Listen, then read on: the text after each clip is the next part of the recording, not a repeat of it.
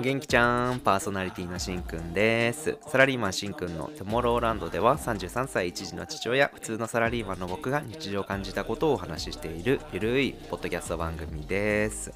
今回もいつもと変わらずというか子供を寝かしつけた後一日を振り返ったこう話になるんですけれどもこの前あの苦問式っていうやつ昔からじゃないですか。の体験に行ってきました。お家からも近かったっていうのもあったしあとはまあタダだったっていうのもあって体験として行ってきました。入るのはすごい今も悩んでたので、まあ、悩んでるので、まあ、一応僕も行ってみようかなっていうのであの合計で2回体験ができるんですけれども1回2回目で僕は初めて見学に行きました。僕も苦問式はね学生の時何年かやってて思い出としては宿題が嫌だとか行くのめんどくさくて嫌だとかそんな思い出がすごい多いかな。だから娘なんかできんのかなとか思いながらうんねどうなんだろう。クモンはね計算は早くなったなっていう思い出はあるけどそれ以外は何にも身になんなかった。いやこれは僕のせいなんですけどねもちろん。苦問式でねすごい大学行った人もいますからねきっとね。うん。娘は2回目だったのでその日は。もう場所も分かってるからもうずんずんずんずん自分で一人で歩いていくんですよね。その後ろ姿を見るとなんか少し大人になったのかなとか思いましたね。こうお勉強をしに歩くなんてかわいそうだなとか思いながら。でもなんかその背中を焼き付けようかなとか思いながらなんかとことこ歩いてました。教室に入ると何でしょうね。懐かしい匂い。紙の匂いなのかなあれは。なんか教室とかでよくこんな匂い嗅いでたなっていう。雲式じゃなくても小学校とかの匂いっていうか。うん。すごいいろいろ思い出すような紙の懐かしい匂いがしました。でまあ当たり前なんだけど先生は他人なわけで親の教え方とはもうまるで違うんですよね。それが逆に面白いしうん勉強になるこっちも。当日はあのひらがなで「あ」から「ん」までをなんかとにかく読むとか数字も1から20までなんですけど、まあ、ランダムで読ましたりとかあと数を数えさせたりとかそんなような簡単な内容だったりしましたであの一つ紙にあったのがリンゴが書いてある絵があってえっ、ー、とねあの17個無差別にというか並んでるんですけど先生が「これは何個ですか?」言ったら娘がすぐさま17って言ったんですよね。だからええー、と思ってなんで分かったの？っていうか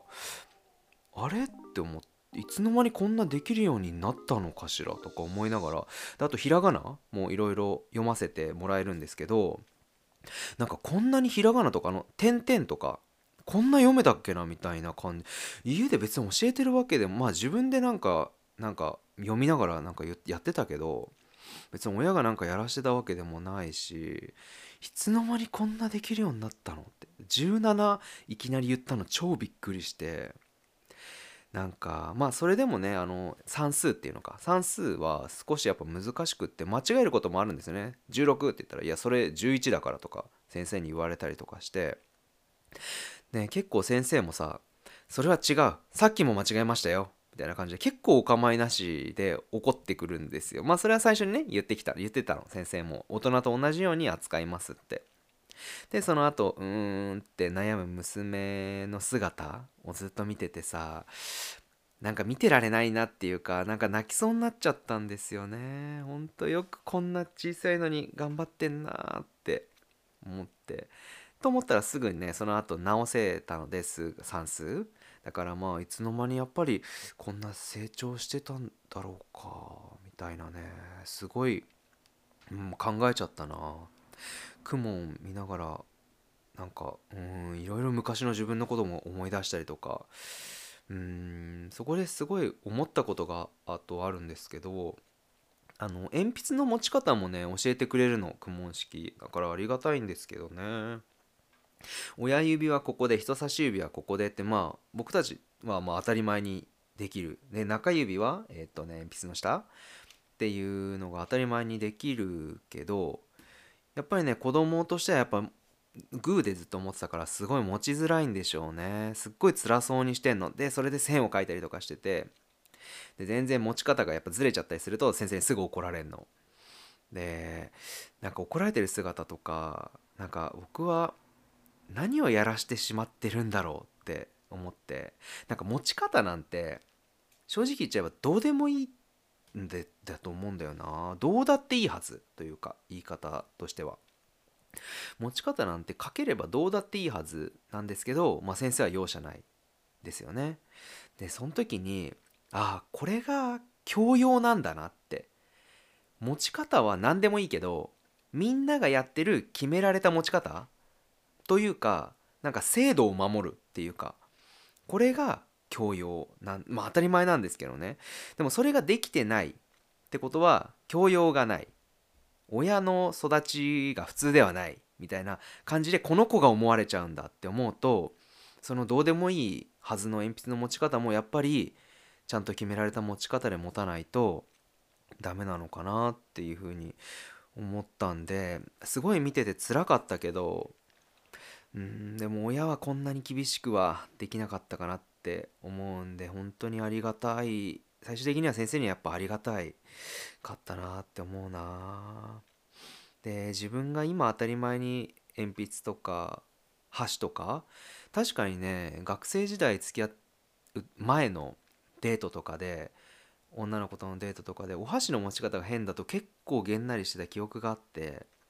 まあ自分は普通にできてたかもしれないけどやっぱこれもなんかうん親のおかげだったのかなとか改めて思いましたね。うん結局公文は習うかどうか、ま、もしかしたら習うかな。だとしたらちょっと体操とかやめたいな。体操1万もするからな。高いんだよな。公文は7000円ぐらいだけど。うん。でさあのお試しだけど宿題はめちゃくちゃたくさん出るんですよ。だからそうなると家帰ってきてからの親が大変。だから僕も習ってたからきっとその当時うちの母親は大変だったのかなっていうふうに思いました。うん。まあそれでもなんか今は、まあ、できるからなんでしょうね。子供をすごい楽しそうにあの宿題をねやってくれるんでまあちょっと付き合ってあげようかなっていうふうに思いますね。でもいつの間になんでできるようになったんだろうな。絵本は好きで結構読んだり。だから17って言ったのが本当に謎なんだよな。なんで一瞬で親より早かったんだけどあれどういうことなんだろうか。いやーちょっとそう思うとまあちょっと通わしてみたいかな。僕としてはちょっと体育系をやってほしいんだけど。まあそうもいかないよな。学生時代あの中学は3校行ってるので引っ越しで。中学3年になった時に、まあ、ずっとスポーツやってたっていうのもあってで引っ越してきて突然 50m 走であの学年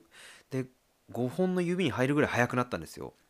なんか速くなったっていうかそう。だからその時なんか世界が変わってさすごい楽しかったりしたからさやっぱり子供の時からこれはスポーツやってたおかげかなみたいな思ったりしたんですけどまあ娘はそんなやりたがんないからまあしょうがないかな って思います。うん。前回のあのお話であのお仕事の話をさせていただいたんですがその続きに関してエンディングでお話しさせていただきたいと思います。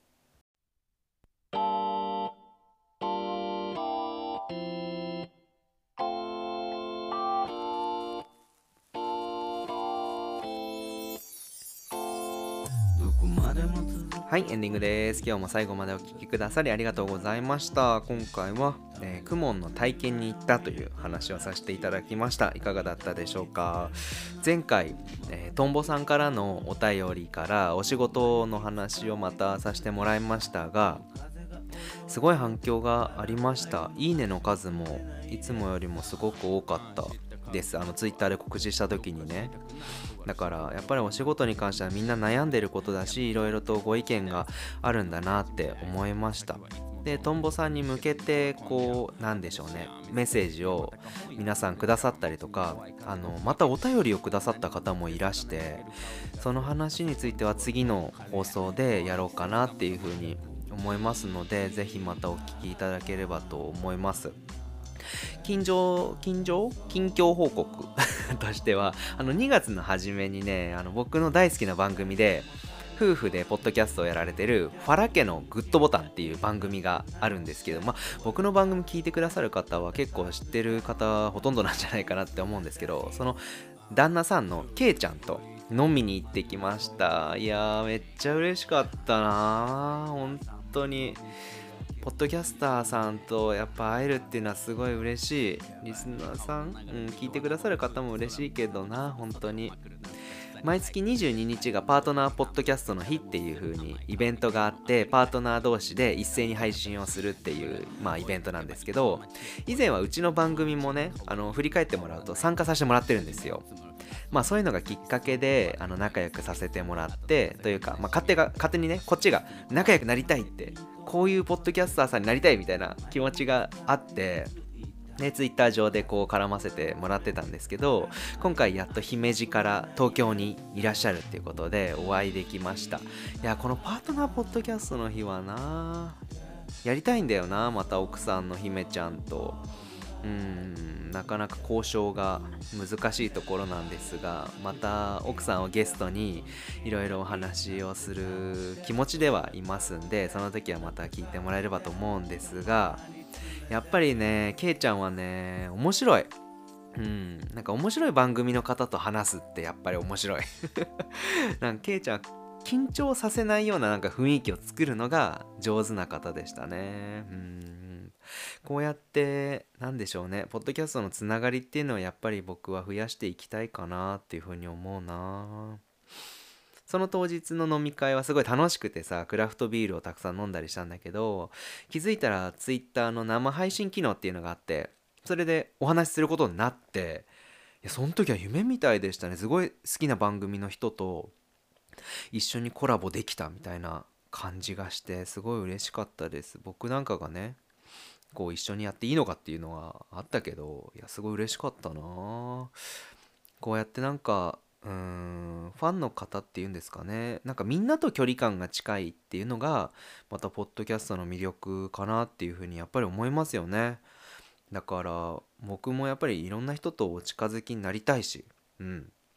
是非もう僕のこと全然絡んできてください。積極的に。